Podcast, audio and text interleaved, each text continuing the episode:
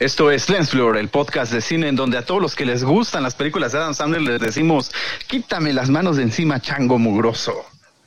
Get ready. Lights, camera, action, action.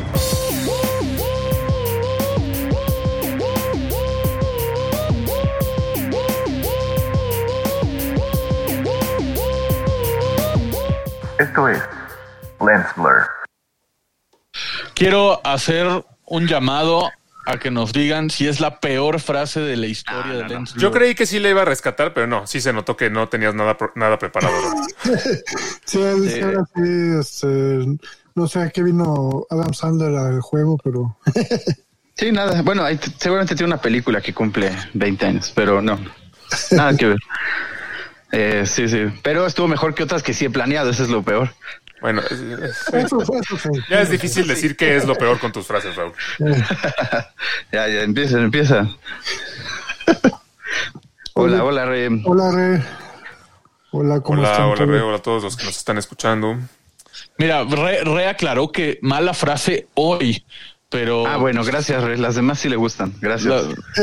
Está bien, está bien. de- imagínate qué tan mala fue la de hoy. Sí, sí, la verdad. Ya, pues ahorita nos censuran. Hola, Brenda. Hola, buenas Ben noches. Dukes. Gracias, Oigan. gracias. Los saludos ya llegan. Oigan, pues Mario. es muy simbólico, ¿no? O sea, como 20 años, se cumplen 20 años de varias películas que muy recordadas, ¿no? Este, pues ya vamos a ahondar más en ellas, pero pues yo sí recuerdo una que, digo, a mí me, ustedes saben que me encanta David Lynch y pues así como que me Sí, sí. fascina todo lo que Hola, hace. Sonia, hola. Hola Sonia, ¿cómo estás? Gracias por escucharnos. Eh, pues a mí, a mí me encanta Lynch y se cumplen 20 años de, Mul- de Mulholland Drive. Y había comentado hace algunos programas que la iban a reestrenar en, en algunos cines. Me digo, me emociona, ¿no? Que se recuerde esta película porque pues me encanta, ¿no? El estilo de este director, pero pues hay varias más, ¿no? ¿Ustedes cuáles? Bueno, yo, yo la verdad me sorprende un poco porque yo no sabía que Mulholland Drive apenas tenía 20 años. Yo pensaba que era un poco más vieja. Luego pienso, ah, pues sí, Ah, es, es, también Nao- es, Naomi Watts y así no, no es tan vieja, pero como que cuando la escucho yo siento que es una película como de hace mucho tiempo. Bueno, Sí, mucho tiempo también, más, ¿eh? mucho tiempo más, porque 20 años también Sí, ya, es, ya un rato. Como que mi mente cinéfila, mi cinéfila también la lleva a los 80 o algo así, o sea, muchísimo más. Claro, no tanto, pero sí un poco más vieja de Sí, lo como a los 1880. No. No, no, no. No, No, creo que se han habido varios estrenos muy buenos en estos 20 años que luego películas que ya salieron en esa época, pues luego ya se nos olvidan, ¿no? Ciertas cosas. Sí, ¿no? eh, es que es una cosa extraña porque hay muchas películas de, de, en este caso el 2001 que se sienten como, como que son mucho más viejas y hay otras que se sienten como que salieron hace apenas un par de años, ¿no? ¿No Sí, les pasa? totalmente. Eh, ¿Qué digo?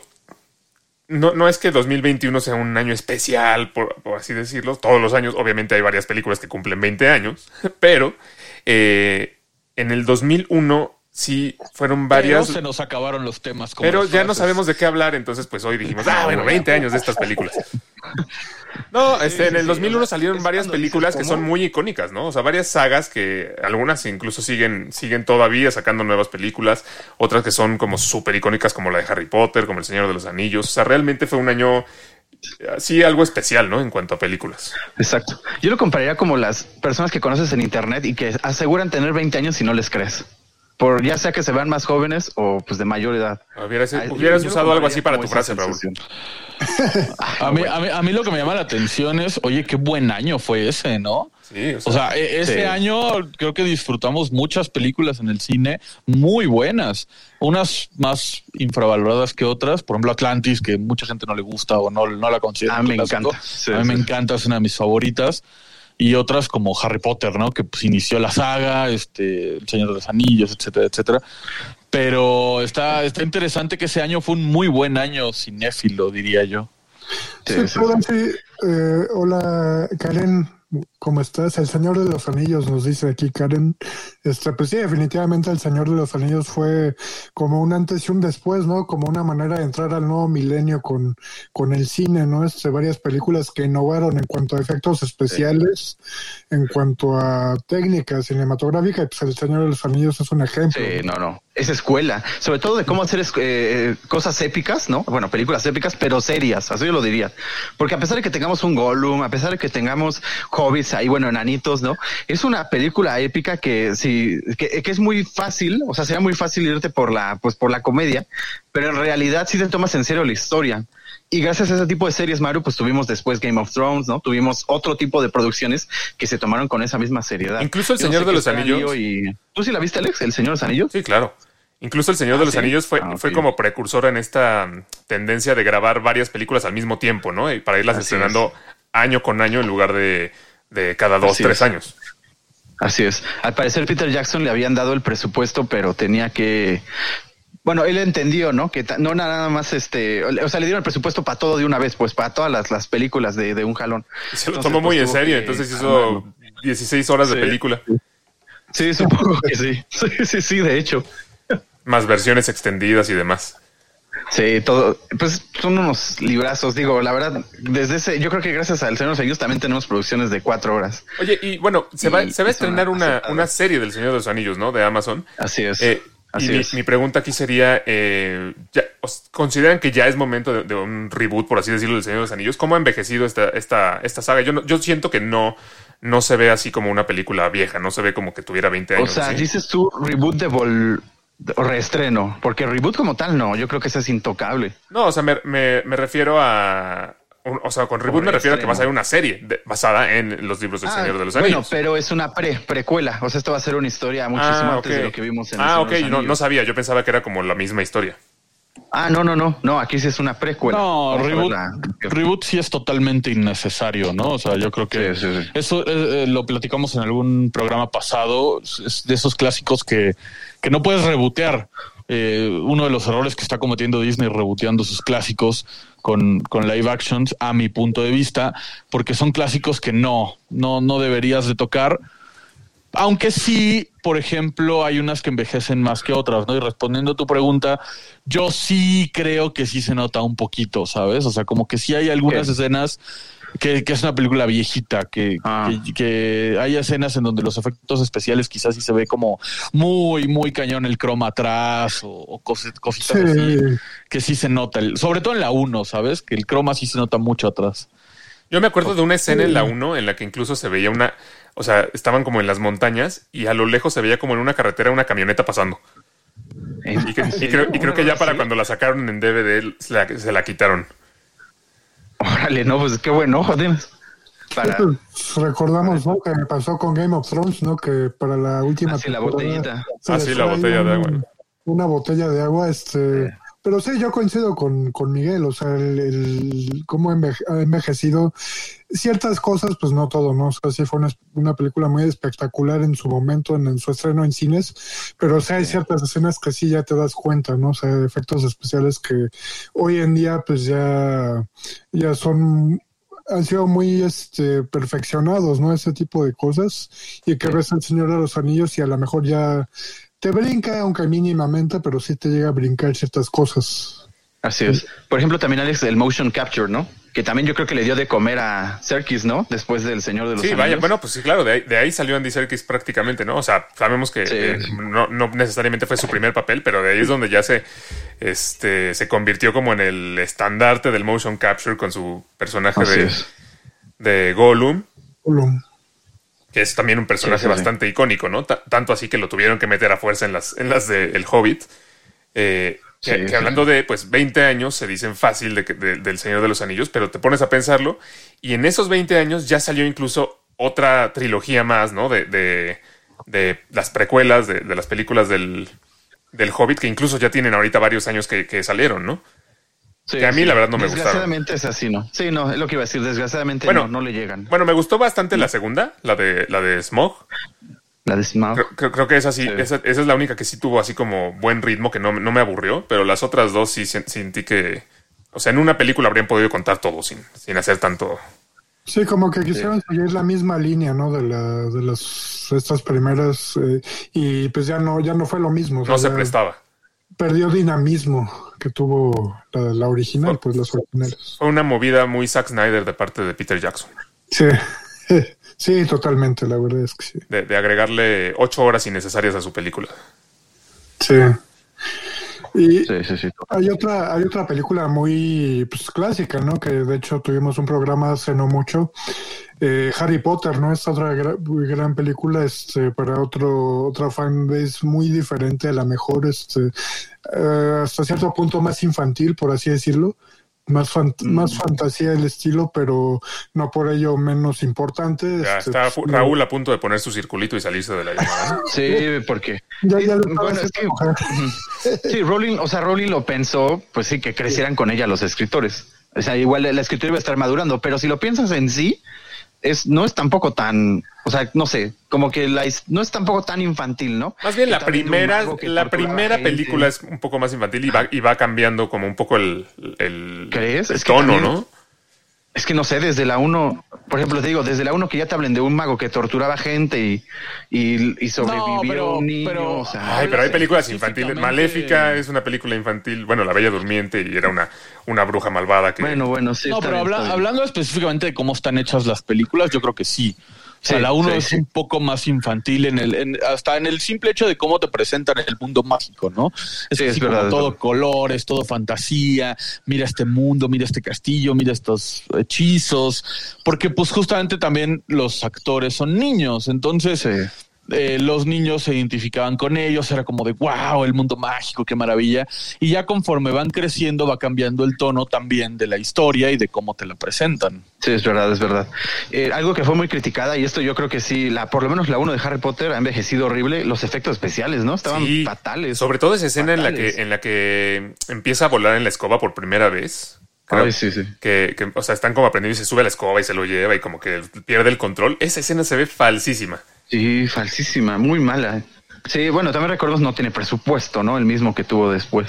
Pues no me acuerdo tan bien. Y fíjate que no tiene mucho ¿No? que las vi, la vi, las vi, o sea, me aventé las ocho películas el año pasado, justamente hace como un año. Y no, no me percaté que ¿No? se viera tan Ay, el, falso. el tumor ¿sabes? aquí de, de Voldemort también se vio O horrible sea, la sí, cara. Sí, sí, sí, sí, sí. O sea, sí. Efectivamente no se ve así. Yo creo que si le hicieran hoy en día se vería mucho mejor. Ah, el orco Pero- del baño.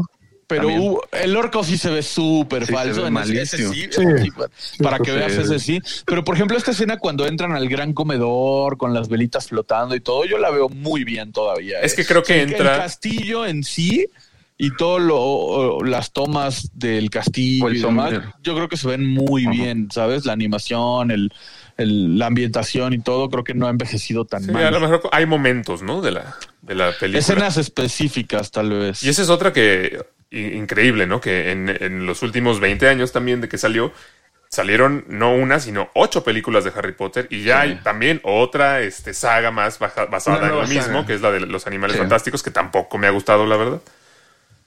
No, y que esa ya, va por su- ahí sí. esa ya va también por su tercera película, ¿no? Sí, sí. Se atrasó un poquito por la pandemia, pero sí, ya. Esa sí va más lenta. Rowling no dijo que quería sacar tan rápido como Harry Potter, pero sí. Eh, ya, ya es una más. Ahí sí, yo, bueno, ya lo hemos discutido, pero dices tú que, que al final está lenta, pero yo creo que toca una, por lo menos una historia muchísimo más No, interesante. a mí no, ¿no? me parece lenta, a mí nada más me parece... mm, ¿Cómo decirte? O sea, la a, a mí, a mí me parece al revés, o sea, se me hace menos interesante la historia. No, Eh, no me ha enganchado para nada y Yo- me dormí en las dos, entonces tampoco tengo así como tan buen punto de referencia. Yo te diría que, que al revés. Yo estoy con Raúl en este punto. Creo que la historia de Grindelwald es mucho más interesante si se centrara en Grindelwald y en Dumbledore y, en este enfrentamiento con todo el contexto sociopolítico que involucra a Grindelwald y demás con los no magos. Se me hace mucho más interesante. Pero el hecho de que el protagonista sea Newt Scamander como que le quita muchísimo peso a la historia. Es como una Y película por- de Pokémon, ¿no? No, sí, porque va capturando animalitos en su maletita. Es como es su, es como su Pokébola. No, bueno. nunca los captura. Bueno, los lleva ahí paseando. Y, Tamborcitos, y Alex, en, y en cambio, la, Batería, la- la- la saga original de Harry Potter, creo que me encanta, obviamente. No, no le estoy diciendo como un punto quizá negativo, Sí, no, sí, sí. no es así, pero sí está demasiado alargada. O sea, te cuentan desde que va su primer año hasta que derrota a Voldemort con ocho películas de contexto, que sí es demasiado larga. Está bien, me encanta. Pero, eh, por ejemplo, yo creo que la, la historia, el enfrentamiento Harry Potter-Voldemort quizá no, no daba para ocho películas, ¿no? Y por eso también. Bueno, es que eran siete, pero a fuerza quisieron hacer una octava, ¿verdad? Ni para siete, ¿no? O sea, bueno, yo digo, porque la- hay dos tramas. Pri- la- los primeros años es como ellos llegando a la escuela, como una trama más colegial, por llamarlo de alguna forma, sus clases, aprendiendo hechizos, descubriendo pasadizos. Y la segunda parte, que sería como del príncipe mestizo en adelante, ya Sí, es más. como, Mm, sí. como misterio y ya el enfrentamiento directo con Voldemort. Y ahí es donde empieza a decaer un poco, porque ya se ve un poco más de relleno. El príncipe mestizo es malísima, es aburridísima, es lentísima. Esa sobra totalmente. No, a mí, a mí no me disgusta eso. Disculpen, a mí me encanta. Sí, sí, sí. Perdón lo que acaban de escuchar. Ah, no, no sé. Mira, por ejemplo, aquí, aquí nos comenta, nos comenta eh, Karen, ay, pero qué triste que cambien de, de actor. ¿Sí les parece Eh, triste que hayan se quitado a, refieren a- a Johnny Depp? ¿no? Sí es Sí. triste, sí es triste. Le quedaba muy bien el papel. Sí, o sea, a Johnny Depp se le dan muy, muy bien este tipo de personajes. Este, digo, físicamente. Sí, personajes pálidos y maquillados siempre, no- siempre son para Johnny Depp. Físicamente, No, no, bueno. Max Mikkelsen hasta a lo mejor pudo haber sido una buena solución, pero, pero sí, definitivamente le quitas la carisma que le puede A ver, dar Johnny ajá. Depp a este tipo de Yo, personajes. yo- es que yo creo que es el primer mm, papel que no era un Jack Sparrow en alguna situación. O sea, yo creo para mí era el primera vez, porque es todo lo contrario. Grindelwald, o sea, es serio, es este vi- vi- visionario, ¿no? En el sentido de que No, tiene no un era, plan. no era un No. Jack Sparrow, era un Ichabod Crane o un, o, un, o un joven manos de tijera. Ay, hasta Crane lo comparas No, con. no, no, no, no. No, yo, bueno. creo que, yo creo que al Grindelwald sí lo interpreta bien, le das, le das Sí. su propio, su propio matiz, su pro- o sea, construye bien el personaje, para decirlo de una manera sencilla. Y sí es una lástima, y aquí la duda es si a, si a Mikkelsen, si a Max Mikkelsen le van a decir eh, aduéñate del personaje, que lo, para mí sería un error porque lo tendría que reconstruir, o actúa de Johnny Depp. ¿sabes? Justo, O eso- sea, pues no, eso que sería malísimo. Que a, Mal- que a Max Mikkelsen le digan, no vas a hacer a Grindelwald, vas a hacer a No, no, Johnny Depp haciendo a Grindelwald. No, mejor, eso- entonces mejor que vayan por uno de esos dobles que hay afuera del teatro chino. Y no, no, no, porque y ya. para mí, para mí eso Sparrow, sería lo ya. ideal, ¿eh? Para mí eso sería lo ideal. ¿Cómo crees? Porque el personaje ya está construido, ya está hecho. Si tú pones a Max Mikkelsen a hacer de nuevo al personaje, te va a brincar demasiado el cambio. Sí, aquí Pero yo si estoy Max- con Miguel. Si, si Max Mikkelsen Ay, es un buen actor y lo es, y le dices, necesitamos que respetes esta esencia y este trabajo, yo creo que lo puede hacer muy bien. Es un muy buen actor. Yo, yo A ver, estoy, bueno, sí, sí. no, yo estoy de acuerdo A con ver, Miguel, pero ahí, hay una parte así como medio, a lo mejor podría ser medio controversial, porque a un, a actor a lo mejor no le va a gustar que le digan, eh, ok, te damos este papel, pero Pues no es para que lo hagas tuyo, es para que interpretes el mismo, igual, igual que como lo interpretó Johnny Depp. Pero por otro lado, pues quieras que no, sí le va a afectar a la película que no haya como esta continuidad con el, con el mismo actor, ¿no? Entonces yo, yo sí creo que tiene que ser su actuación parecida o cercana a lo que hizo Johnny Depp, porque definitivamente cómo no te va a brincar que después este, de, de una película en la que lo viste de cierta forma, el mismo personaje ya es completamente diferente. Es lo mismo que yo les he dicho que ya hemos discutido aquí eh, sobre eh, The Dark Knight, que el personaje de Rachel interpretado por Maggie Gyllenhaal no me gusta para nada porque cambia completamente de cómo lo interpretó Katie Holmes, independientemente de que Maggie Gyllenhaal sea buena actriz o no. Sí, Claro, o sea, claro. depende del personaje. O sea, también hablábamos este de, ¿cómo se llama? De, del personaje este de Harry Potter, se me fue el nombre. El, Dumbledore. el- Harry. el Dumbledore. Este que lo, que lo sustituyen, sustituyeron a Richard Cada Harris. película Sí. es uno nuevo. Este, yo creo que depende de qué tipo de personaje. O sea, yo, yo, yo alguna vez diga que a mí el de eh, Dark Knight no me brincaba, o sea, porque no es un personaje realmente tan, o sea, tan, tan único, digamos, o sea, tan así como con ciertas características únicas, ¿no? Este, a diferencia de Dumbledore o, o este caso, ¿no? El de, el de Grindelwald, este, y además yo, yo sí creo que más Max Mikkelsen es un actor totalmente diferente, pero Sí, que sí pues- va a tener que darle matices parecidos. Pero aquí va, que- o sea, si. Es que ¿para qué lo contratas si detrás va a imitar a alguien? Entonces mejor CGI, ¿no? Le Es que no es, no, cara pues de- es que es, No, porque de lo que no ya. quieren es la cara de Johnny Depp. Justamente lo que no quieren es la cara. Ajá, de o sea, Depp. sacaron a Johnny Depp por una razón, ¿no? Por las polémicas en su vida personal.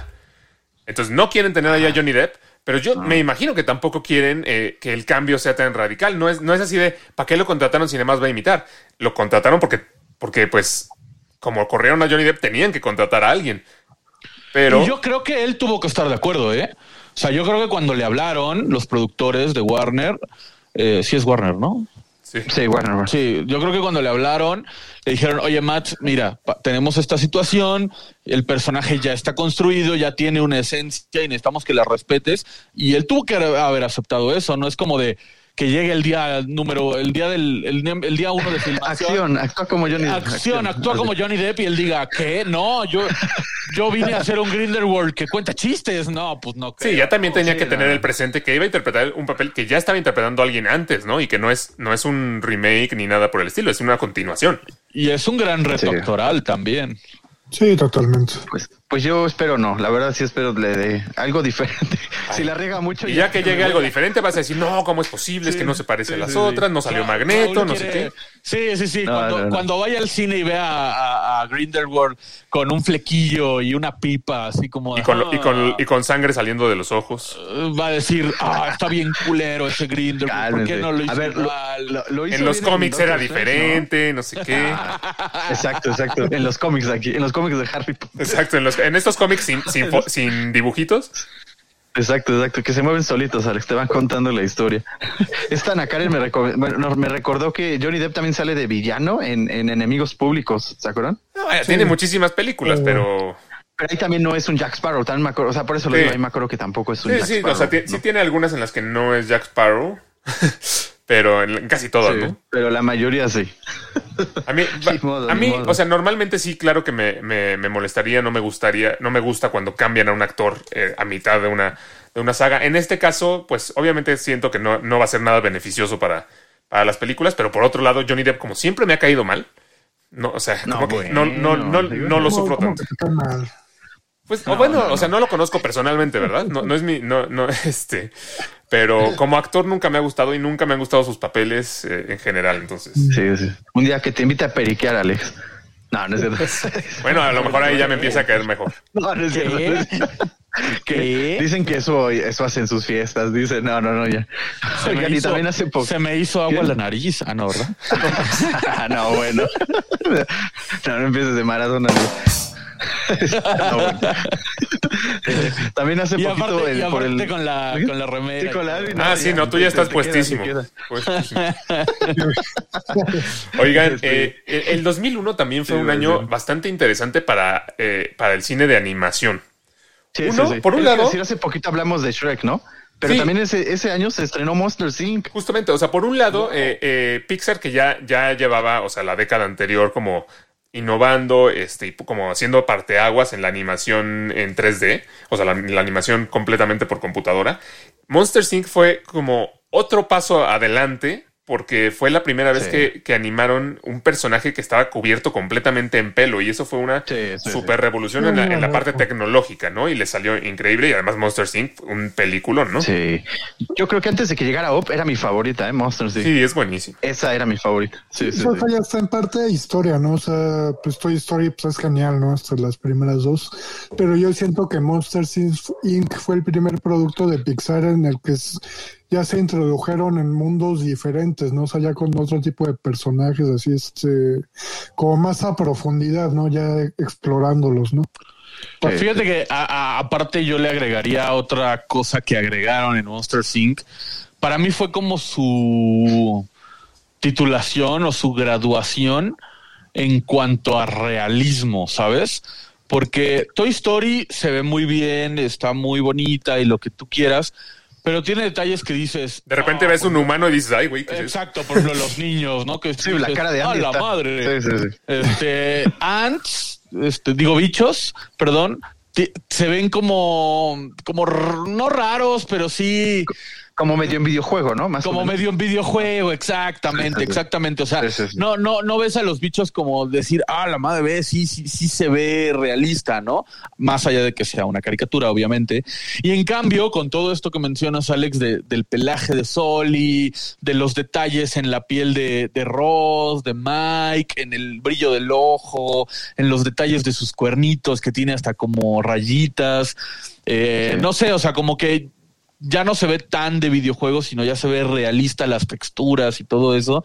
Yo creo que ahí fue la, la consagración de Pixar en cuanto a realismo de animación, ¿sabes? Sí, creo que sí. No, lo había dicho, con- pero es verdad. Con Monster Es verdad. Es verdad, Sí. porque antes no teníamos tantas, ¿no? O sea, ahorita cuánto tenemos ya el universo Pixar, pero en ese momento. No, en ese Toy momento Story había Toy Story, Toy Story 2 y Bichos, ¿no? O sea, no me acuerdo si No, había... Bichos y ya, ¿verdad? Y- Sí, es verdad. Creo que... Pues estaban, estaban en un, profe- un proceso de definición. Sí. Así, aquí es como ¿Crees? Miguel, ¿no? O sea, y ya con Monster Inc. pues ya se definió totalmente, ¿no? Por hacia dónde iba esto. Lo, lo que, lo que llama me o me llama la atención es que con todo esto, con toda esta innovación, con, con lo bien recibida que fue la, la película, con esta parte de consolidación, la parte tecnológica y todo, pasó lo que normalmente no pasa. La película de Pixar de ese año, Monster Inc., no ganó el, el Oscar a, a mejor película animada. Lo, Ah, bueno, cañón. cre- que, que creo que fue de las ¿Cuál primeras veces, y no la primera, que existió ese premio.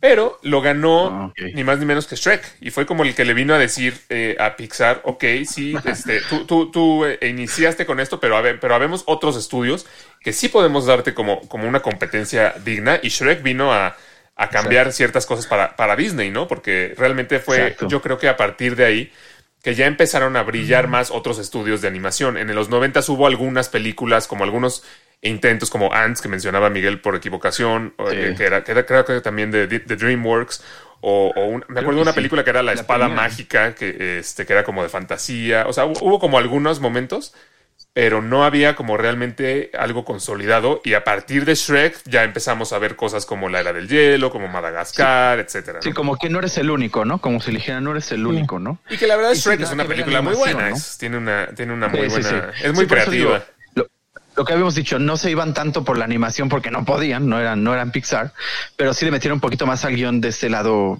por lo menos divertido, ¿no? Y yo creo que hablando de guion, también eso es algo muy bueno que tiene eh, Monster Inc., que se divirtieron un buen haciendo el guion, ¿no? O sea, la parte de la Sí, obra de teatro, Sí. esa parte se ve que a alguien se le ocurrió y lo siguieron y está increíble, ¿no? La de pone esa cosa horrorosa. Y creo que esa obra de teatro ha ganado el Tony múltiples, en múltiples ocasiones. Exacto. Exacto, el Tony. La de, to- Oye, la de la- pone esa la- cosa horrorosa ahí, o verás. Nada Sí, más sí, co- sí. le- complementando un poco lo que dijo Alex. Ah, Toy Story había ganado un premio honorario por la animación y demás, pero el premio a mejor película animada como tal se inauguró con Shrek. Y debe haber sido por eso, ¿no? Porque 2001. había ya más películas, ya no era solo la película de Pixar. ya no. Claro, Claro. claro, claro. Habría sido muy curioso, ¿no? Si hubiera habido un estreno el mismo año de Toy Story y de Shrek. O sea, que, ¿cómo habría sido la cosa en ese caso? ¿no? ¿Quién sabe? Sí, ¿Quién sabe? Porque como decían, o sea, a mí Monster Inc. se me hace pues totalmente a la altura de, de cualquiera de Toy Story. Eh, Bueno, tal vez de la sí, 3. no, ahí, ahí pudieron. Entre Ants y Bichos, me acuerdo que esas sí fueron el mismo año. O así, Fueron como el incluso mismo mes, algo prácticamente. Sí, yo creo que sí. Y a mí sí me gustó más Ants. ¿eh? Eso sí, no, no- creo que no lo he dicho, pero a mí me encanta Ants. ¿Cómo sacó a Raúl de la llamada? Ah, No, es- no, no, no es cierto, sí es buena, sí es buena la de antes, la verdad.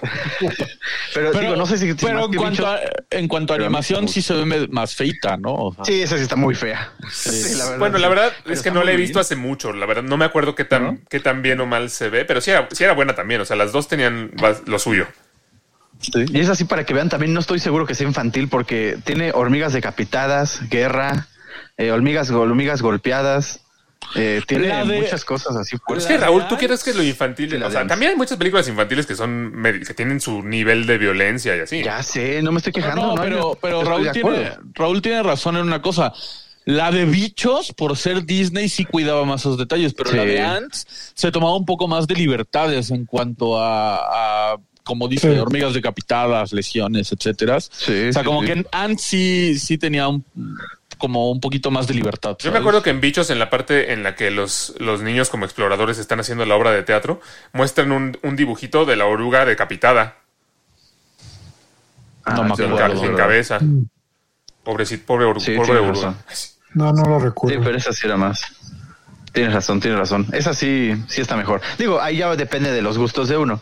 Pero regresando un poquito con Monster Inc., pues sí, fu- fue un gran año, ¿no? O sea, lo que me refiero a la animación, ¿no? Las dos que, que tuvimos esa vez eran, eran muy buen Bueno. contenido. Una, la más importante DreamWorks y la otra buenísima, ¿no? Sí, bueno, y, y también la que decía Miguel hace rato, ¿no? Ese año también todavía existía la animación 2D y ese año tuvimos esta de Atlantis, también de Disney, Sí. que, que incluso fue la película del, del verano. ¿Se acuerdan que Disney siempre lanzaba una película en el verano y realmente las de Disney Tienes Pixar razón. salían como en diciembre, por ahí? La, o sea, la- razón, la- tienes como que la apuesta fuerte de los estudios Disney en solitario era Atlantis ese año, que sí, en efecto no tuvo como la... No, no es tan memorable como a lo mejor a algunos ¿Por les qué? ¿Por gustaría. qué fregados? A ver, así me voy a enojar. Yo, yo te puedo decir. no, pues no es que lo diga yo, es que la gente no se acuerda de no, esa no, digo película. contigo, ¿no? Yo te puedo decir por qué, en cuanto a mi punto de vista, le pasó algo similar a lo que le pasó a 101 Dálmatas. Ahora que salió Cruella, me estuve informando un poco.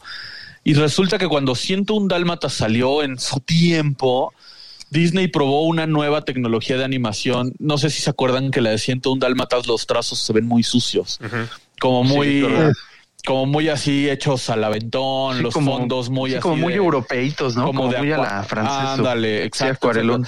Bueno, eso sí, fue porque probaron una nueva técnica de animación en su momento, que en lugar de dibujar frame por frame, los dibujantes los hacían nada más a lápiz y los usaban en acetatos. Entonces Ah, los imprimían en acetatos. Entonces por eso los trazos se pasaban tan feos. Bueno, pues Atlantis también tiene un estilo de dibujo raro, ¿no? No- sé qué piensan. Sí, se ve medio extraño. Una pausa. Pero Aquí nos dice, hola jóvenes veinteañeros. Sí. Favor que nos haces.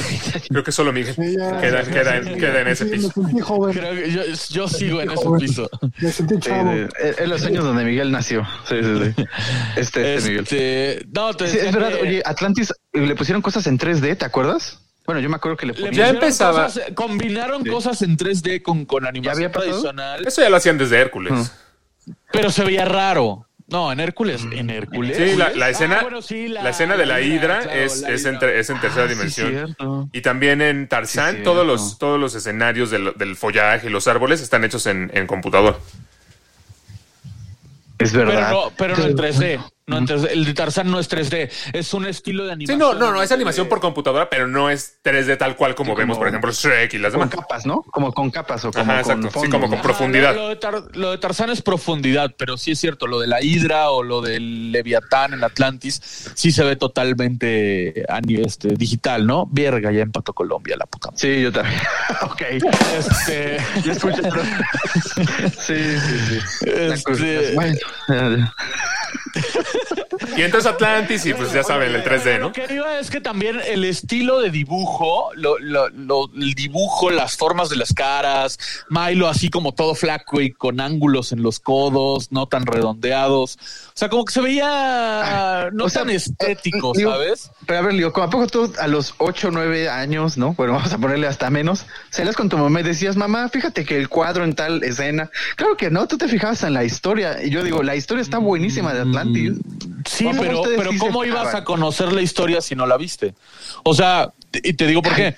Porque a mí sí me llegó a pasar que yo veía, por ejemplo, un póster, un tráiler, y por, por el dibujo, por, por el póster decía, ah, se ve fea, no se me antoja, ¿sabes? Yo creo que sí pudo, sí pudo pasarle. pasar. Yo creo que sí pudo pasarle a Atlantis eh, este tema de que ya a lo mejor ya iban como en un descenso las, eh, las películas en animación 2D. Ya estaba como que empezando a subir justamente en este, en este año con, con Shrek y ya, ya viendo otras propuestas. Ya iba como en decadencia y a lo mejor ya no estaba teniendo el, la proyección que tenía. Incluso el año anterior que había salido la película del- de, las locuras del emperador, que a mí se me hace buenísima, diez veces mejor que Atlantis. ¿ese- Ese, ese es tampoco antes? es, o sea, esa es, es como de medio de culto, pero en su momento fue un fracaso en taquilla. ¿Cómo crees? También está buenísima. ¿Qué les pasa a los niños? Por ejemplo, esa, por ejemplo, esa, los locuras del emperador a mí no se me antojaba. Por los por- Ay, ¿cómo crees? Veías el póster y a mí como que decía, "Meh, no se me antoja. Sí, no, a mí tampoco se me antojaba. Pero es buenísima. Es muy buena. No, no, no. No, pero, no, es- pero- pero respondiendo un poquito a la pregunta que hacía, ¿no? De por qué a lo mejor no fue tan sonada, ¿no? Como estas, esta entrada de las películas en 3D, pues por lo mismo, ¿no? Y aparte, pues, o sea, tomando en cuenta, hablando específicamente del 2D, pues internacionalmente, pues el mercado, pues estaba muy fuerte en, por ejemplo, en Asia, en Japón, o sea, con las películas de Ghibli, ¿no? Desde el noventeras, luego el viaje de Chihiro, que por cierto también es del 2001. Órale. Este, yo, yo siento, yo siento Wow. que el mercado, pues sí, de aquí de Disney y gringo, este, pues le echó toda la carne al asador, ¿no? Ya pues, entrar de lleno al 3D porque va a ser nuestra nueva era de digitalización y de pues de éxito, ¿no? En taquilla, ¿no? Este que O sea, pero ¿crees que los niños de ese tiempo veían animación japonesa que no fuera Dragon Ball y Sailor Moon en ese tiempo? Yo no me acuerdo haber visto una película en ese. Digo, son películas tiempos. con que muchos, muchos de nosotros las conocimos por el viaje de Chihiro, o sea, porque esa sí fue muy sonada en los Sí. cines en su momento. Pero yo, o sea, yo, yo, yo siento que sí pueden haber, los estudios pueden haber visto el mercado, ¿no? Este, y dijeron, este, pues vamos a, a fortalecernos y vamos a ofrecer ya con más innovación, ¿no? Y el 3D, pues me lo, nos lo permite totalmente, ¿no? Sí, y No, pues sí. ¿Tú viste Atlantis, Mario? Sí, la vi y me gustó la historia. O sea, yo, yo fui pens- yo la vi pensando en la historia, ¿no? O sea, más allá de la, Sí. de la animación, este, la disfruté mucho. O sea, sí me gustó. La, la verdad, yo Sí, me acuerdo, yo me acuerdo de, de- de Atlantis, que sí me gustó en su momento y sí se me antojaba verle todo. Y la vi en el cine y creo que la volví a ver alguna vez, así como de rentada en Blockbuster, pero y ya, nunca la, más la volví a ver, ni me acuerdo bien de qué se trata, ni nunca la tuve en, en DVD, ni na- nada por el estilo. O sea, sí, o sea, ¿Cómo sí, crees? sí me pasó bastante ¿Complot? desapercibido. No, no, no. No, ese es un complot, Oye. entonces. Oye, Mario, pregunta, el, el viaje de Shihiro dices que es de 2001, pero ganó el premio en, en el Oscar de 2002, ¿no? Claro, porque en el 2002 premian a las películas del año anterior, ¿no? Sí, Sí, normalmente. Ah, es- pero- No, es que, ah, es pero- que Shrek también es de 2001 y la ganó en 2001. Mm, A eso me refiero. Mm, eso sí está rarín. Habría que Eso sí A, está. me- a menos Claro. que el viaje de Chihiro haya salido a finales de 2001. Pero también creo que ahí había un tema de cuándo trajeron a, a- a Occidente esas No, películas, pero- ¿no, Mario? pero mejor película, este, es que no, habría que checar el dato. No sé si habrá sido mejor A ver, a película extranjera más bien. No, no, no. Sí, el viaje no, de Chihiro no. es la única película japonesa que ha ganado el Oscar a mejor Sí. película de animación. Sí. En Sí, es así, 2002. no, no. Sí, o sea, no, no. Ahorita, Sí, se, los, no fue ahorita se los voy a de confirmar, ¿eh? Ahorita se los confirmo. Denme un momento. Yo, es lo que estaba buscando. Ah, no, es que fue del 99. El del Gigante de Hierro también ya era. Yo no me acordaba. si Ganó mejor película animada, 2000. ganó mejor película animada en los Oscars del 2003. Entonces, yo creo que es un tema. No, 2003 fue Nemo. Espera, espera. O sea, ganó mejor película animada en los Bueno. Oscars del 2003. Nemo salió en el 2003, pero ganó en el 2004. Eh, pero entonces yo creo que es un tema de que a lo mejor se estrenó en el mercado asiático en 2001 y llegó acá a, a Estados Unidos hasta el 2002, ¿no, Mario? ¿No puedo hacer eso? Sí, lo que pasó con Parasite, ¿no? ¿Se acuerdan? Ajá. Que Parasite también se estrenó antes, pero la, la premiaron en el 2020. Bueno, en la entrega del 2020 Sí, sí, sí. o 2019. A ver, espera, ya me hice bolas, pero eso pasó igual. Mira, Sonia, por ejemplo, nos comenta que la tuvo en VHS y yo diciendo del DVD, qué cosas. Órale. Sí, yo, Yo sí creo la que, tuve en DVD. yo creo que la Atlantis sí es esos raros casos, ¿no? Porque yo, tam- yo también nunca la tuve, ¿no? Este, esa película. Yo creo que yo la tuve también en VHS como Sonia. Y yo de lo que me acuerdo mucho es que en McDonald's sacaron. Ah, sí, los juguetitos. Sí, yo también tenía- había unos que se abrían, que eran como unos sets y así. Y el, la, la lucecita esta de la Sí. morra. Sí, sí lo recuerdo. los- Pero mira, para que, McDonald's para que sea una película que Mario no tuvo en DVD, es ya, es una película irrelevante totalmente, que pasó a la historia como algo sin importancia alguna. Así que pa- Sí, o pasemos sea, a lo Mario, siguiente. eh, Mario es el blockbuster. Mario puede poner un- una tienda de blockbuster ahorita. Mario podría poner Sí, su la plataforma de streaming y estaría más nutrida que todas las que hay juntas. Exactamente. Sí, sí, sí. Pasemos a una que le, que le encanta. Bueno, tú dilo, Alex. Yo le iba a decir una que le gusta a Lío mucho. Y hablando de, pues, de carros, ¿no? Y que sigue vigente. O sea, es una. es- esta vigente, película sí, salió en el está cañón. 2001, la original, Rápidos y Furiosos, que ya no sé ni, si- ni siquiera si era Rápidos y Furiosos o Rápido y Furioso o Rápidos y Furioso o Rápido y Furiosos. Creo que la primera sí es rápido y furioso. Creo que sí, ¿verdad? ¿eh? Eh, pero Sí, sí, salió sí. en el 2001 y bueno, ahorita ya estamos espe- esperando la 9, ¿no? ¿Qué, qué cosa? Te- Y de lo- 12, ¿no? Mira, 12. te voy a confirmar el dato y no porque sea fan. O sea, sí, sí me gustan, pero no soy fan como de Marvel. Pero sí, la primera es rápido y furioso, nada más. Y la dos es más rápido y más, fu- furioso. ajá. La 3 era Sí, Tokio, tú. Desafío La- Tokio la- o algo así, ¿no? Too Fast and Furious. La 3 es Reto Sí, Tokio. Y la 4 es Rápidos y Furiosos. Sí, cuando ya se, cuando ya no sabían qué empezó. ponerle, ya es cuando empezaron así de. O sea, y ya luego no era solo Furiosos. Se fueron enojando cada vez más, luego se fueron enojando en grupo. Sí, ándale. Y Fueron- más rápido cada vez. Iban más rápido, luego iban más enojados, luego, luego, luego iban nada más enojados y luego nada más rápido, ¿no? Había una que era Fast Five nada más, ¿no? Y otra que era Furious, Furious Seven o algo así. Sí, o sea, ya, ya no sabe ni qué onda. Eh, como como tú bien dices, Alex. Y además, aquí sí os iba a decir nada que ver, ¿no? Nada que ver. La uno es buenísima. Bueno, a mí me gusta. Bueno, es que es, sí, nada que ver. o sea, las, las, bueno, ya, ya a partir como de la 4, no es que sean buenas, que son chistosas, ¿no? Pero la 1 como que se lo, como que la 1 a lo mejor se tomaba más en serio a sí misma. Justo, justo. Yo creo que, yo creo que la uno fue tan buena precisamente porque sí se tomó un poco en serio a sí misma. Yo creo que la dos y la tres también, pero. Hoy no. o Bueno, sea, sí, de sí, que- sí. de- me refiero al concepto de que sí se toman en serio a sí misma Ah. el concepto. Vaya, era ¿no? una De película de arrancones, ¿no? Y, y, y policíaca. Ahora, ahora son películas de Transformers y, Exacto, y- y ya- güeyes ya- que ya- salvan ya al universo. y- A partir de la mucha- es cuando mucha ya pumping. dijeron, ya, no importa lo que hagamos, vamos a vender, entonces chingue su madre, ¿no? Pero la uno, lo, lo icónico también es que eh, se la tomaban tan en serio que Paul Walker, que el, el actor que interpretaba a Brian O'Connor, fue seleccionado no solo por porque fuera un buen actor o, o no, no, sé, no, no, o sea, no lo ubico en otras películas que no sean las de Rápido y Furioso, sino porque era un entusiasta de autos. Era, era, eh, ten- tenía su colección privada, sabía de coches y era asesor del diseño de los coches.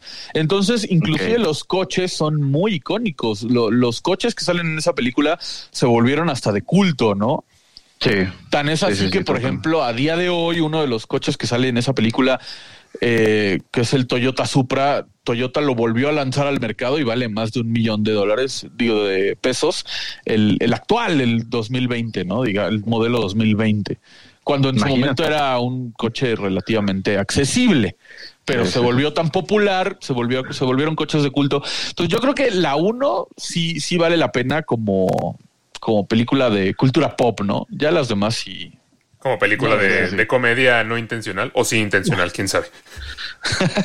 Eh, Bueno. yo, yo siento que en este caso lo que pasó, o sea, como suele pasar con muchas franquicias, ¿no? De películas que sacan, ¿no? Este, o sea, partieron con una idea que en su momento pues sí fue original, fue llamativa por porque iba a haber acción, iba a haber este mucha emoción, ¿no? En las escenas, ¿no? Escenas con los carros, entre otras cosas, pero pues ya fueron explotando cada vez más, sacando nuevas películas de la misma.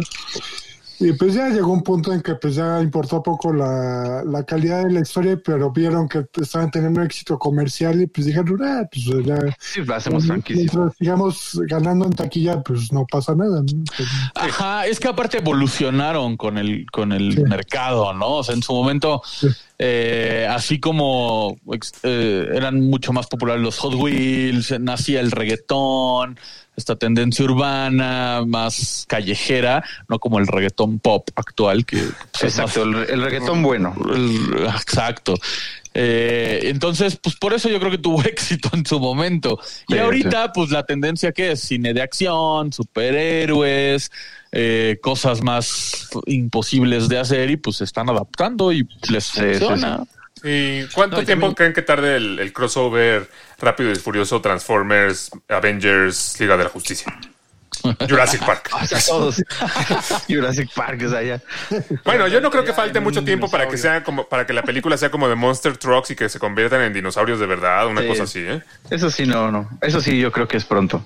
También yo, eh, hablando un poquito de eso, yo creo que Vin Diesel no sería nada, ¿no? Sin esta saga, sin esta franquicia. Sí, Bueno, sin esta primera como- película. No, Exacto. también tenía la de Triple X. La de Triple X No, pero esa fue después, ¿no? Sí, no Sí. sé. No, Sí, fue, 90, sí, sí. fue de los noventas, ¿no? Triple. X. Según yo. Ahorita Ay, les no. paso el dato, no se preocupen. según yo sí es 2000 también.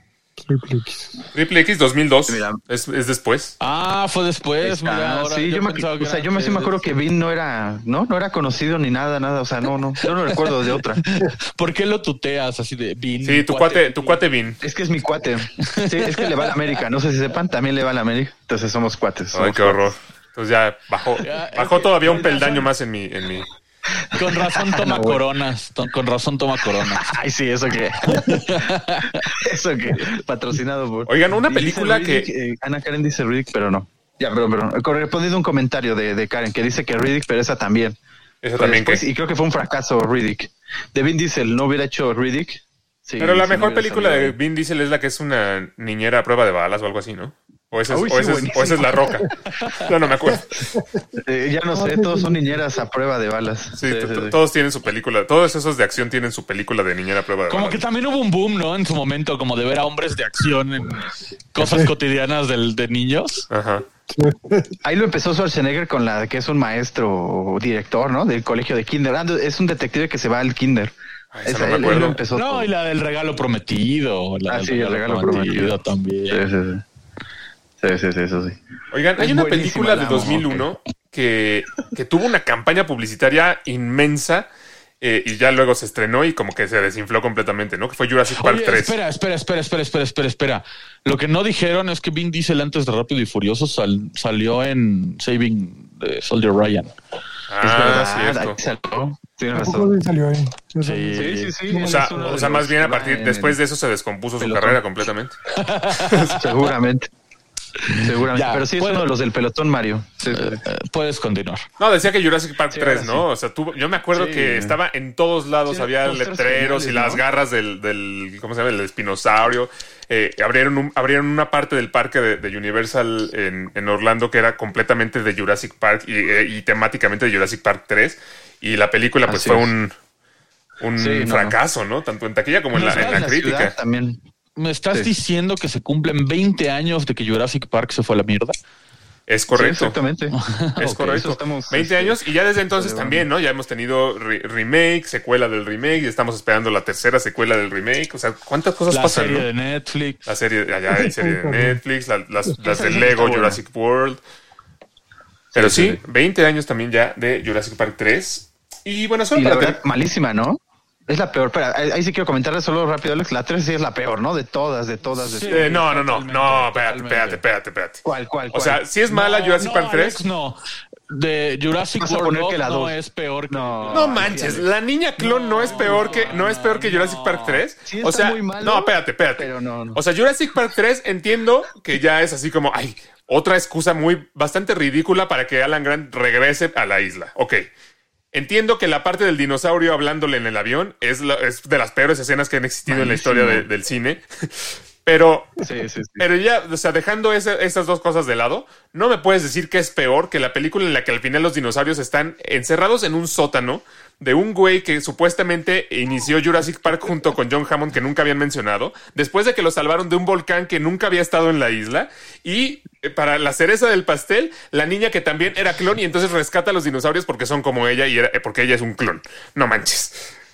Ah, ah, y me, me, faltó, me faltó el, el, ¿cómo se llama? El dinosaurio genéticamente modificado, genéticamente modificado, que además responde al, al lacercito de una pistola para atacar a su presa. Es peor. Eh.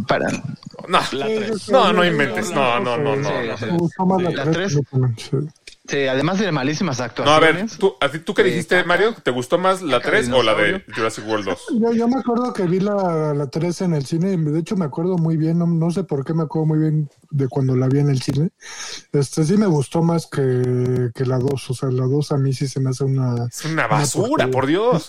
No, o sea, la 3 es mala, pero la de Jurassic World 2 no tiene, no tiene igual en nivel de terriblura. No, no, no. Yo solo voy a decir caca de dinosaurio y ya con eso digo todo lo que tengo que decir de la de la Es- 3. en la primera también sale caca de dinosaurio, Raúl. Sí, pero no así. No quisieron buscan, no, quisieron no, no, repetir la fórmula y no le salió. Para mí sí es peor Jurassic Park 3, la verdad. No, no manchen. O sea, la- lo que acaba de decir Raúl también, o sea, por ejemplo, las actuaciones, no manches. Los, Sí, Kirby, no. los Kirby son malísimos. Son, vaya, los de Sí, vaya, o sea, no, no lo niego, pero no al, ni- no, al, no al nivel de Jurassic World 2. Es que tienes que volverla a ver. no. Es más, La, la te 2 voy a tiene decir- una buena. Ah, bueno, dilo, dilo, Leo. Perdón, perdón, Raúl. Jurassic Park 3 tiene algo que con esto te voy a matar todo. Lo, la misma, el, lo mismo que hace muy mala la de Indiana Jones 4. El Shia LeBoff, hijo de, de Harrison Ford, en, en Jurassic Park 3 es este güerito eh, aprendiz de del doctor Alan Grant. Sí es mal personaje, sí es mal personaje. Pero nada como la niña clon. Es que cada cosa que me digas, No. niña clon. La niña clon da ternura. No. Bueno, bueno, da ternura antes de que te enteres de que es clon. Se, se Te tengo bueno que tiene la 2. Te tengo una escena buena que no tiene la 3. La, y esta sí tiene de Jurassic World 2. Bueno, a ver, Cuando la, dila. la- la isla se está yendo a la fregada y vemos al dinosaurio detrás de la Ah, cortina sí, de humo. esa Esa escena escena es está buenísima. Se ve padre, se ve padre, Raúl, pero recordemos por qué se está yendo a la fregada a la isla. Porque sí, eruptó sí, el volcán que nunca había estado ahí. Ah, bueno, ya le inventaron, pero eso nada que ver. Y en la 3 no tiene nada que No, digas, pero, pero a ver, buena. a ver, a ver, eh, eh, ¿cómo aseguras que nunca había estado ahí? ¿Qué tal que solamente no lo habían mencionado porque estaba inactivo y de pronto se activó? No, no creo. Oh, No, la escena 3, más la 3 real. tiene, tiene una escena padre. Cuando el dinosaurio se está incendiando en el agua, que, que reaparece el señor Kirby como el héroe. Esa escena está buena. No, lo que sí tiene de buena, lo que a mí sí me gustaba, era que, que escuchaban el sonidito del teléfono y entonces ya sabían que estaba ahí el dinosaurio, como así como la musiquita de, de tiburón. Pero era como. Ah, sí, sí, sí. Yo lo único que bueno. rescato de la 3 es el espinosaurio. O sea, el espinosaurio, la neta, está chido. Sí, sí se ve imponente, sí es como de, ah, güey, pues este ya está muy choteado el tiranosaurio y metieron un dinosaurio más chido, no modificado genéticamente, no inventado de los calcetines, no. O sea, estuvo bien. El, el espinosaurio estuvo bien. Pero la película es muy mala. Sí, Sí, o sea, sí, es malo. Ya, que nos pero, la digan. pero, niña clon. Hay una película que, es- que también creo que es importante del 2001, Inteligencia Artificial, ¿no? Esta de De Spielberg, ¿no? Spielberg, ¿no? De 2001 totalmente. También, tam- que también ¿Es? yo diría, o sea, y no sé ustedes qué opinen, eh, también yo diría que es algo olvidada, ¿no? Sí, la verdad sí. Sí, la verdad, este, sí, sí pasó mucho tiempo desapercibida, digo, hasta ya después este se retomó, sobre todo por pues, el personaje, ¿no? Haley Joel Osment es un actor que ha estado desapercibido gran parte de, de estos años, ¿no? Hasta, hasta muy recientemente que volvió a reaparecer. Pero sí siento que es de estas películas que no le dieron tanta importancia y creo que sí tiene la importancia bueno, que se merece. ¿no? y ya lo, ya lo habías mencionado, ¿no? Era una película que originalmente iba a dirigir Stanley Kubrick y ya Sí, luego, ya lo oyeron, ¿eh? Conste que ahora yo no lo mencioné. sí, este no, este no cuenta como shot, este no cuenta como shot. Está bien. Está Al bien. rato que escuchen Taxi Driver o Robert De Niro ya es otra cosa. Sí, ahí sí. Estás en No, mute, estás- Miguel. no te escuchamos, digo. Ah, que, que Mario te tendió la cama. Sí, me, exacto. Puso ahí Me la, ten- la trampa para que La tú lo puso para que le mencionaras. Sí, dijo, alguien, alguien diga lo de Stanley Kubrick, alguien diga. Ya después la, la salvó Steven Spielberg, Mario, ya no te preocupes. Sí, O sea, pero mira, aquí yo voy a ir algo. Eh, hablando de Spielberg, que él es muy bueno para manejar ritmos, no se les hace muy lenta para ser de Steven A Spielberg. mí la verdad no me gusta mucho, se me- sí, se me hace, el- sí se me hace aburridona, aunque la vi hace 20 años, no la he vuelto a ver. Sí, la verdad es así, yo también no lo he vuelto a ver, ¿eh? Y las Yo de la, yo Spielberg la las no me veo. acuerdo, la vi, la vi que en su momento, yo creo 2001, 2002 y no me acuerdo mucho de esa película. Pues ahí Mira, está. esa sí me gustaría verla. Muy, Sí, sí, sí. muy presente. O sea, Bueno, creo que sí la volví a ver alguna vez después, pero... ¿Era la, ¿Es la de Robin Sí. Williams? No, ah, no, ese es el hombre bicentenario, ¿verdad? No, Jude Law, Jude Law. Sí, Jude Law, Jude Law, tienes razón. Tienes razón, tienes razón. Sí.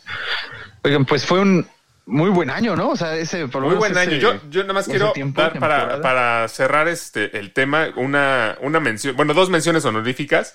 Tomb Raider A ver, a con, con Angelina Jolie como Lara Croft se me hace una película que también fue bastante icónica en su momento. Ahorita ya como que se olvidó un poco, ya incluso hay un remake y demás. Y American Pie 2, que se me hace también, creo que es, creo que es la mejor de las de American Pie. sí. ¿Te gustan las, las sagas de American Pie? Eso Sí, no sabía son buenísimas, son muy chistosas. Eh, Fíjate que a mí también me encantan, me encantaban más de adolescente, obviamente. Sí, claro, bueno. Obviamente. Obvio, o sea, de adolescente sí Cara de niño del Oxxo. las vi, las vi 20 mil veces.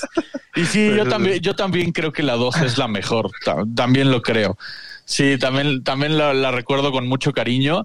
Inclusive de adolescente me gustaban las, las que ahora son malas. ¿sabes? Yo les tengo una, una anécdota chistosa sobre. American Pie. No la 2, pero la 1. Oh, Que- a que ver, me- Alex, ¿involucra un pie? Ok, a ver, dime. No, no, no. No, no involucra un pie. Esto, está.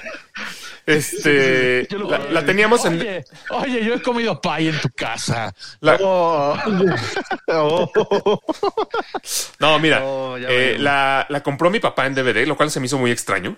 Y, la- y nos pusimos a verla. Y de repente, en un momento Oh, de la no, película. En un momento de la película dice mi papá. esto no tiene nada que ver con la canción. Ay, que ya que era la de América.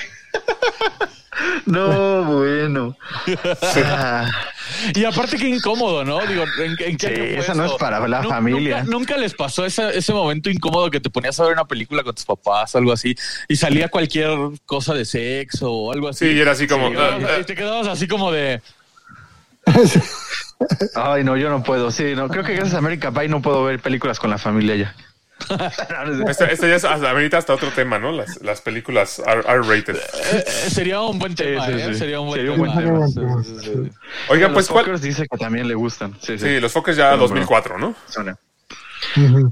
Sí. Pues, ¿cuál- ¿cuáles Pues, eh, sí. películas del 2001 se acuerdan las personas que nos están escuchando? Eh, coméntenos en, Y, en y el si habían Facebook. sentido que ya pasó tanto tiempo, ¿no? Sí, exacto. O sea, hay unas que, hay unas como la que mencionábamos el otro día del señor, perdón, del planeta de los simios de, de Tim Burton, que yo siento que es viejísima. Pero, por ejemplo, pienso en El Señor de los Anillos, pienso en, en, en Monster Inc., pienso en Harry Potter, y como que no siento que haya pasado tanto tiempo. A lo mejor porque pues han seguido presentes con muchas secuelas y demás, ¿no? Exacto, sigue activo, ¿no? Sigue activo, sigue activo el. Aquí, voy, antes de cerrar el tema, voy a leer esta pregunta que nos hace Miguel. ¿Alguno me podría decir en qué plataforma de streaming está la saga de Duro de Matar? Ya busqué en Netflix y en Amazon y no están. Te voy a contestar, no están en ninguna. A ver. Porque yo también llevo años buscándolas y no las encuentro en ningún lado. Eh, van a estar, sin embargo, van a estar en. eh, ¿Cómo se llama? En, En Fox, ¿no? Star, En en Star. Star Plus. En Star Plus, Sí, ya, que, ya que llegue. Sí. Sí. De- es más, llevo buscándola tanto tiempo que se las pedí prestadas en en DVD a Miguel y nunca me las Sí, prestó. es cierto. Nunca las Uh. encontré, ¿eh? Nunca, es lo que por eso me reí, porque me estaba acordando que no las encontré. No, no, no sé dónde las tengo, pero sí es verdad. En fin. Tú Yo también sigo- las tienes, ah, ok. Sigo yo sin ver Duro de Matar. Sí, yo tengo la 1 y la 2 en DVD, pero no las encuentro, no sé Ah, dónde pues están. ahí está. Llegarán a. Star. Otra vez puse mal la canción. ¿no? Ah, bueno, vamos a empezar. Dos, dos semanas seguidas. Qué barbaridad. Qué vergüenza, Alex, qué vergüenza. Estas son Lens News.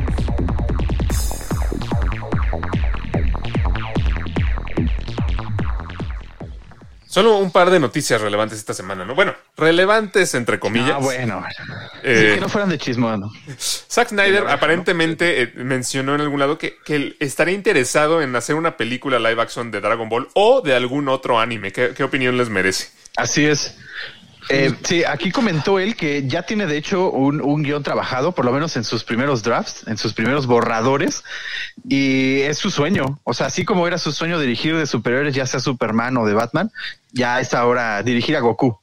Híjole, como, como fan de Yo Dragon Ball, que- yo entrada creo que es muy arriesgado, ¿no? Aventarse a hacer un proyecto de, de algún anime, ¿no? Así para live action. Este, es complicado porque hay, hay varios intentos que han salido bien chafas.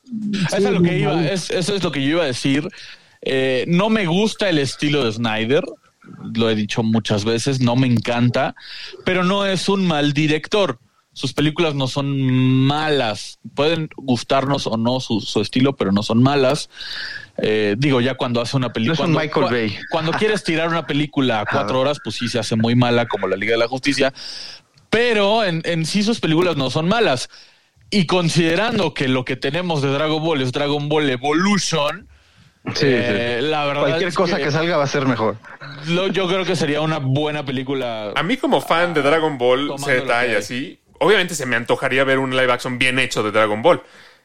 No hecho por Zack Snyder para nada, porque a mí tampoco me gusta su estilo. Sí siento que, bueno, en su favor, me acuerdo que muchas escenas de Dragon Ball Z eran así de o- dos horas en lo que salía el Kamehameha y veías la cara de uno y el acercamiento a la cara del otro y así en cámara lenta y, demás. golpe. O sea, sí, En, en esa parte supongo, pero también esa parte de Dragon Ball era lo que más me desesperaba. Entonces, este, eh, yo no Pero quisiera verlo con Zack Snyder. Te desesperaba por el hecho de que tenías que esperar hasta el día siguiente para seguirla viendo, ¿no crees? Sí, y luego al día siguiente en Canal 5 empezaban otra vez desde el principio. y entonces vez, eso sí sí, era lo sí. peor del mundo. Pero tal vez, tal vez eso de, de estas escenas como medio, medio lentas de Goku, así como de, y ahora va mi siguiente transformación, ¿están listos? Aquí Y se voy". tardaba dos capítulos en se ajustaría el estilo de Snyder. ¿eh? A mí sí me gustaría. Lo, lo que Ay, para no mí sé. sería difícil de, as- de- de asimilar es cómo le harían con este tema del, del realismo, ¿sabes? O sea, por ejemplo, en Dragon Ball Evolution no quisieron poner los peinados porque se iban a ver muy raros. En Power Rangers quisieron hacer los trajes como más futuristas para que se vieran más realistas y se vieron Sí, no. espantosos. Sí, malísimo. Sí, Pues, es- ¿cómo está difícil, está difícil. Está Es difícil que- porque, porque hacer el cabello de Goku y que no se vea raro sería un Y desafío. que cambie a amarillo y no se vea raro también. Es que yo siento que lo- el anime en sí, o sea, es toda una cultura gráfica, ¿no? O sea, de este di- dibujada, ¿no? Entonces, este, para hacer un live action, este tendrías que ser muy preciso estéticamente, o sea, para, para Es muy que difícil funcione. lograrlo, ¿no? Yo no lo haría live action, ¿sabes? Yo creo que yo usaría un poco de, de CGI tipo, tipo Sonic, eh, que se ve, se le ve el pelo muy detallado, y, pero, pero se sigue viendo caricaturesco. Yo creo que yo, yo usaría ese estilo. Sí, puede ser, porque a mí tampoco me gustaría de repente que el Kamehameha, que siempre es azul, sea como en blanco y negro y con, no sé, con, No, y, ya está- y ya están los con lluvia y la imagen borrosa. Ah, no, no, no, que no la dirija David Zack va a. Goku. No, espera. Bulma va a ser Eva, obviamente. Eh, eh, ¿Quién es Eva? está- digo, perdón, eh, eh, eh, ¿qué? Se me fue. Esta Lois. eh, Evans, no. Eh, ay, se me fue el nombre de la actriz. Amy Eh, la Adams. que es Lois. Ah, sí, Adams. Ajá, Amy, Amy Adams. Ah, o sea, ya tenemos ahí sí, Raúl, tú y tú, tú y los nombres. Sí, no sé, no sé. Raúl siendo Perdón, Raúl perdón. cambiándole los nombres. Sí, perdonen. No, yo lo único que voy es, no sé si ustedes, yo creo que te puede tomar de referencia. Leo, yo sé que no has visto la 3 de Matrix, pero ustedes sí la vieron. Sí. La pelea final es muy a lo Dragon Ball. Por lo menos lo más realista que Pero es la puede peor de las de Matrix. No, entonces ya ahí ya acabó mi comentario porque para mí es lo mejor. No, pues sí. Fíjate que, fíjate que ahí tienes razón, no le he visto. Sí. Este, me- me Hay una pelea muy épica, Leo. No, pues es como es como tipo la pelea de Superman contra General Zod en Man of Steel. Es muy Imagínate, parecida. Eso en Dragon Ball iría muy bien, ¿no? Eh, ¿O tú qué dices? ¿Mucha sí, destrucción? Sí, sí, puede ser, puede ser, pero pues, a ver. Y ahí, y ahí no, no tendrían el, la culpa de decir, chin, después va a tener que venir el maestro Roshi a querer matar a Goku por destruir la ciudad, porque tienen Sí, las no. esferas del dragón.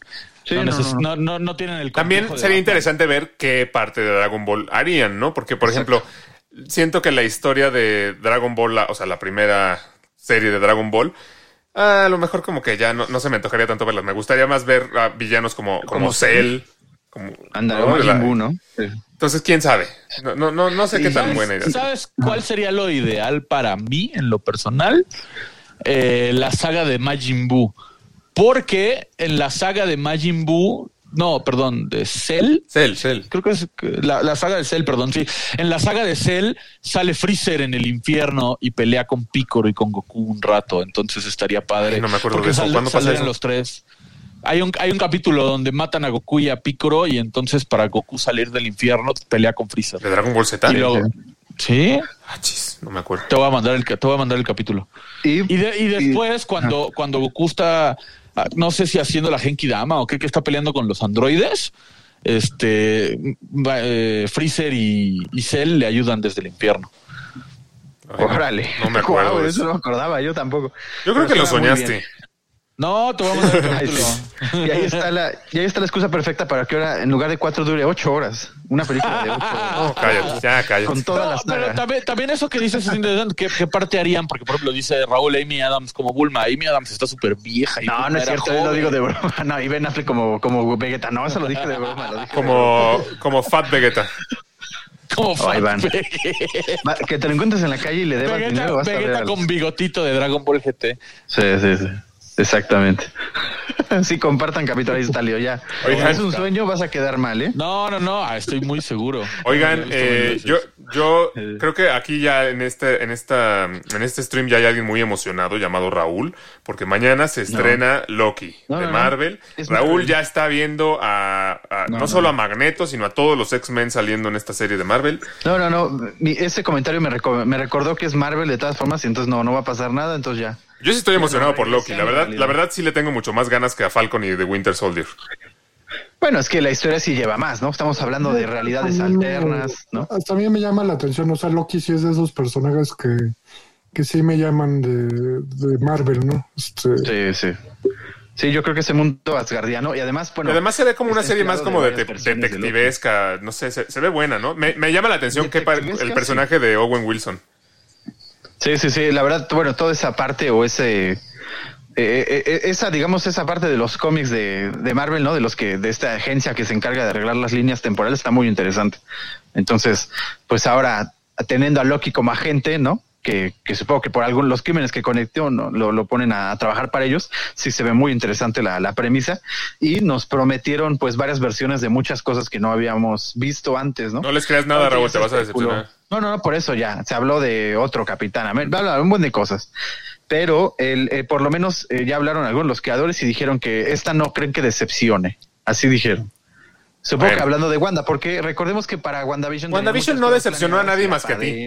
A ti fue el único que, que decepcionó a WandaVision. Sí, WandaVision no decepcionó. O sea, a nadie en el momento del final, a lo mejor hubo algo de personas que decían, no, pero no que iba a salir Magneto, pero hasta ahí. Pero tú sí te lo tomaste así como no, si. o sea, es que tú te clavas con Magneto. Yo no estoy nada más con Magneto. O sea, había muchas cosas que incluso acaban de decir ellos que tenían planeado. O sea, lo que digo es que el único que realmente terminó decepcionado, ya al final de cuentas, después de que ya pasó el final, Claro el que único no, que acabó decepcionado con. WandaVision fuiste tú. A todo el demás planeta Tierra le encantó WandaVision, les pareció ¿Para qué muy va a buena. salir alguien a decir que esto no va a decepcionar si, si yo fuera el único? Claro que no. No WandaVision también. decepcionó, no WandaVision no decepcionó a nadie. críticas, Busquen. A busquen. nadie más que a ¿Por qué- Raúl. ¿Por qué saldrían los creadores de WandaVision a dar explicaciones si no fuera así? No salieron a dar explicación. Es que te digo, Claro te repito, acaba- te repito, en el momento en el que en el que salió el final de WandaVision, sí hubo así como comentarios negativos y demás, pero eso se olvidó así como a los tres días. Tú fuiste el único que se quedó clavado con eso. No, como al, al mes. Es más, ya estaba, ya estaba Bueno, lo que pasa es que seguro te uniste tú a grupos de. Facebook de todo el- del mundo No. contra WandaVision y entonces las tres personas que están decepcionadas están en ese grupo, pero Alex, incluso, o sea, ¿por qué saldrían los creadores a decir que tenían planeado que saliera Doctor Strange, pero que pensaron que no porque le iba a quitar cámara? Eso nadie. le porque pidió. pensaron que iba a haber un backlash que al final no hubo, que se quedó en ti. Eso es dar explicaciones. No, hombre, Pero ¿qué? No, pero a ver, que, que salgan a dar explicaciones de que tenían eh, planes, historias diferentes que contar, no quiere decir que la gente le haya decepcionado. O sea, al final de cuentas es como si nosotros saliéramos a decir, no, pues es que teníamos 20 programas planeados que no salieron en el último año. Eso no quiere decir que la gente esté decepcionada de lo que sí salió, solamente No, es comunicar que hay otros planes. Pero WandaVision no decepcionó a nadie. No, búsquenlo, búsquenlo, van a ver. Yo no digo que no sea mala, es, obviamente es muy buena, pero pudo haber sido mejor. Y el mismo creador de Loki es el mismo escritor de, de, la, de la segunda de Doctor Strange. Es el mismito eh, guionista. Él dijo, yo hice un desmadre con Loki y ahora lo voy a resolver en, en, en esta segunda de, de Doctor Strange. eh, de Doctor Strange. Él dijo, clarito lo dijo, esta no va a decepcionar. Supongo que hable- hablando de WandaVision, no creo que hable de Winter No, Soldier. Porque ay, también Winter Soldier a dar esa sí explicaciones. decepcionó. Bueno, esa me decepcionó a mí, no sé, si al- no sé al resto de la gente. A mí Winter Soldier me decepcionó. Bueno, ahí la escritora también salió a dar explicaciones y diciendo que tenían más cosas pensadas de una vacuna y de y de virus, pero que por la, la época no creyeron conveniente. Ahí se Raúl, entiende, ¿no? No, ya. Bueno, tú sigue en tu grupo de, de todos odiamos a WandaVision, en el que hay 15 personas. El resto del Ah, me mundo amó WandaVision. WandaVision. A mí también me gusta, me gusta cuando A mí también me gustó. Ah, y hoy se acaba de comprometer Olsen, entonces ya, olvídenlo, ya no. Me acabo de acordar, entonces ya. Ay, ¿qué, qué es eso? ¿Qué tiene que ver? No sé. Se- según tú se iba a casar contigo o qué? Esa es una noticia más triste que cualquier otra noticia que has dado hoy. Exacto. Llévala a la luna por mí. No, no, no, no, que ya corten. No, no es- Recomendaciones.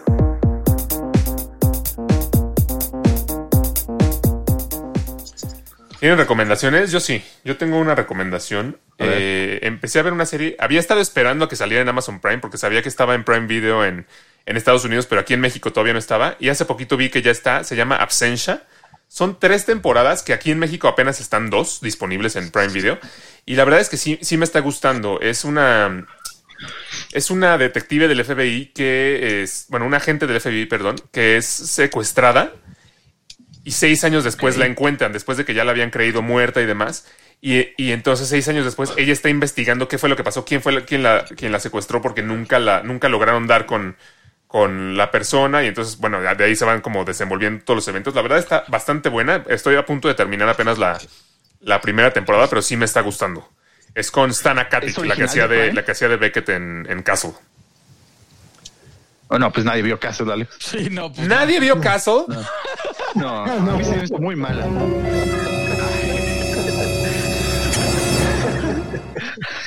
Ay, mira, tuvo ocho temporadas. Dudo, dudo que nadie la haya visto si tuvo ocho temporadas. Bueno, y que nos digan, pero yo no conozco a nadie que la haya Eh, visto te- más que tú ahora. Te voy a decir. Bueno, con Katic también sale en la Hay temporada más 5 de gente- 24. Hay más gente decepcionada de WandaVision que gente que vio casa. No, no, no, eso es imposible. y mira que gente decepcionada de WandaVision solo hay una, entonces. Este- este- este- no, porque por lo, men- por lo menos Regina y yo vimos caso, entonces ya somos dos. Pero Regina la vio contigo. Sí. Ah, no cuenta. Ah, cuenta como dos. Que seguramente, seguramente- Nadie se decepcionó con Raúl de WandaVision. Y ahí está, la ca- pone el comentario. Ahí dijo que sí. Bueno, aquí nos, aquí nos comentó Karen, nos hemos... Hay un ruido ahí muy de extraño de un micrófono, no sé, no sé de quién Sí, sea. yo no. Yo no. Pero, eh, Ah, ah, bueno, aquí sí nos comentó Karen, ¿no? Nos emocionó y nos trajo una pequeña decepción. No, ¿cuál decepción? No, pues es que ¿qué querían ver? ¿Qué, qué, Ah. qué- qué- qué- qué- qué querían ver? Pero, A en fin, Magneto ya lo dijiste como siete veces. pues sí, Raúl, pero es que tú... No, Y a Doctor Strange también. Dios sí, sí, ok, sí. bueno. O sea, a ver, sí le faltaron cosas. Entiendo que, in- inclusive yo lo dije en su momento, a mí también me hubiera gustado ver otras cosas, pero no me decepcionó, me encantó. Ok, ok. En fin, ¿al- ¿alguien más tiene una, otra recomendación? ¿O simplemente recomendamos WandaVision y ya? Bueno, En WandaVision, la verdad, sí vale la pena. No decepciona. Exacto. Bien, Mario. No, y pues vean Loki, ¿no? Loki empieza mañana. Pero todavía no la podemos recomendar o no hemos visto. Es garantía. No le digas eso a Raúl porque luego va a estar mentando madres. En su, en su grupo de todos contra Loki. Güey, por ahorita- Qué, qué triste fue que la broma de Wolverine en, en Falcon and the Winter Soldier no nos salió con Raúl. Bueno, sí nos salió en el, en el sentido de que se lo creyó, pero no se decepcionó porque él ya estaba lamentándose y llorando por Yo, yo sí quería que se hypeara. Yo creo que en un Pues momento no, sí, en un momento yo creo que sí se emocionó y ya luego como que se le bajó. No, a ver, es que ustedes creen que yo creo así todo tampoco. Todo es justificable. Pues sí, Raúl, tú a cada rato nos pones noticia confirmada. Ben Affleck en realidad este Sí, no, no, o sea, yo les yo, pongo yo rumor. hasta, yo hasta edité un tweet para que te lo creyeras y me quedó muy realista. Ah, bueno, eso sí, ahí sí te. Por eso dije, wow, le pusieron tanto empeño. Ahora, eso sí me, me sorprendió. bueno, ya recomienden algo. Yo ya, sí, ya yo. Un documental de que está en, en, en Disney Plus. Si alguna, bueno, hay personas que, que nos interesa muchísimo saber y, con- y por lo menos conocer el- los inicios del imperio que ahora es Disney. Hay una serie muy buena. eh, bueno, una serie, un, un documental serie muy bueno que se llama The Imagineering Es Story. muy bueno, es muy bueno. Eh, ya lo has visto. Sí. Eh, habla justamente pues de la, de la construcción tanto del parque, ¿no? En pocas palabras, Walt Disney, pues el original, ¿no? Él tenía, tenía, bueno, juntaba un grupo de personas talentosas en diferentes tipos de cosas, ingenieros, y además ellos tenían que ser pues muy imaginativos, ¿no? Ellos los llamó justamente los Imagineering, ¿no? Eh, y son los que se encargaron al final de llevar a cabo su, su el parque de, de diversión, ¿no? Lo que ahora conocemos como, como Disney World. Es muy interesante ver los inicios de todo, porque uno cree que con dinero baila el perro, y la verdad, incluso ver cómo, bueno, obviamente, si todo esto es real, cómo los estragos, ¿no? Que tuvo que pasar Walt Disney para hacer al final el sueño real y los, y los efectos que estos trajeron tanto social y políticamente incluso, ¿no? Hablando pues de un judío que quería hacer un parque de atracciones, no era tan sencillo a pesar del dineral que tenía. Y eso que ya era, por lo menos en animación, ya era Don Juan Disney. O ¿Don sea, Juan? ya era un don, don, perdóname, aquí se me fue uno. Don Juan. Walt Don Juan Disney. sí, don Juan. Sí, ya era. O sea, ya era una eminencia. Ya tenía como 75 Óscares. O sea, y está muy interesante esta serie de ver cómo construyeron cada parte del parque, dónde tuvieron broncas, qué pasó el primer día de que lo abrieron. O sea, ese tipo de cosas a mí se me hace muy Sí, interesante. está, está buena. Tiene bastantes documentales así buenos, este. eh, Sí, sí, sí. Disney Me Plus. interesa, lo quiero ver. Sí, sí, ahí lo encuentran en, en Disney eh, Plus. Creo que tiene tres capítulos de hora y pico cada uno y te van contando pues diferentes etapas de, del parque. Cool. Sí, sí. ¿Te cuentan dónde Bien. está congelado Walt Disney dentro del castillo? Eso, yo creo que Ese es un secreto, ese es en el área Ese es 51. Es un secreto. No, bueno. Oigan, pues yo les quiero recomendar una película para los que son fans de- del foot, como Lío, Raúl y yo. ¿Gol o no, Gol no 2? No, bueno. O Gol 3. O Gol 3. O Bendit Like Beckham. Está malísimo. O Rudo y Cursi, Rudo y Cursi. Sí, ya sé. Es, es la película de Bayo, de este crack italiano de los 80s y 90s, ¿no? Roberto Bayo, ¿no? Este, para quien recuerde el Mundial Sí, y su penal, falla- su penal fallado en el 94, ¿no? En la final, este, pues vale la pena, ¿no? No es documental, es una es ficción, este, pero sí está muy bien retratada, la verdad, este, muy, muy bien, muy buen casting, o sea, sí les quedó bastante bien. Eh, la pueden encontrar en Netflix, pero también para quien no sepa mucho de la historia de Bayo, pues vale la pena que la vean. Sí, sí, sí. No sabía, De los mejores jugadores de. no sabía que. Roberto. Bayo tenía una película. Bueno, pues ahí, ahí lo tienen. Vean, vean la película de El Chanfle el domingo en el Canal de las Estrellas. Ese sí se merece un remake. Estaría bueno, estaría bueno. Pero pues ya no está Chespirito. Oigan, pues muchas gracias por, eh, por escucharnos. Aquí Karen nos, nos recomienda The Voice, eh, The Re nos recomienda Caso. The Ustedes Voice también, es buenísimo. quienes nos ¿Dónde se estén... puede ver caso? ¿Dónde está Caso estaba ¿De quién en... es? Nosotros la vimos en Claro Video. Pero, Órale. pero creo que ya quitaron ali- algunas temporadas y creo que sí la van a poner también. No estoy seguro si en Star Plus también. Ah, es de, es de Fox. Creo O sea, que sí. es de- creo, es eh, creo. Ah, no, no estoy, no estoy 100% seguro. Pero pues va. también en las personas que nos están escuchando en, en podcast, en YouTube, gracias, aquí en gracias. Facebook, coméntenos eh, sus recomendaciones, qué piensan, qué películas les gustan del, del año 2001. eh, y muchas Oye, gracias por yo- escucharnos. Yo, tengo, yo le tengo una pregunta a Raúl que seguramente la debe saber ahorita que Karen recomendó The Voice. ¿Sabes cuándo sale la tercera temporada? El próximo año. Ya está ahorita en grabaciones. Ah, falta un año. Van a acabar. olvida. Sí, falta aún. Sí, sí, Me sí. acabas de Pues, romper el corazón. sí, no, no, aún, aún falta. Pero ya está, está grabando. O sea, ya, ya están las grabaciones. Jensen Ackles de Supernatural ahí está. Se ve muy bien. Ya. El soldado, ¿no? Sí, sí. Se, la- se la ve foto. muy bien. Sí, sí, sí. Ya, Bueno, pues que les vaya bien.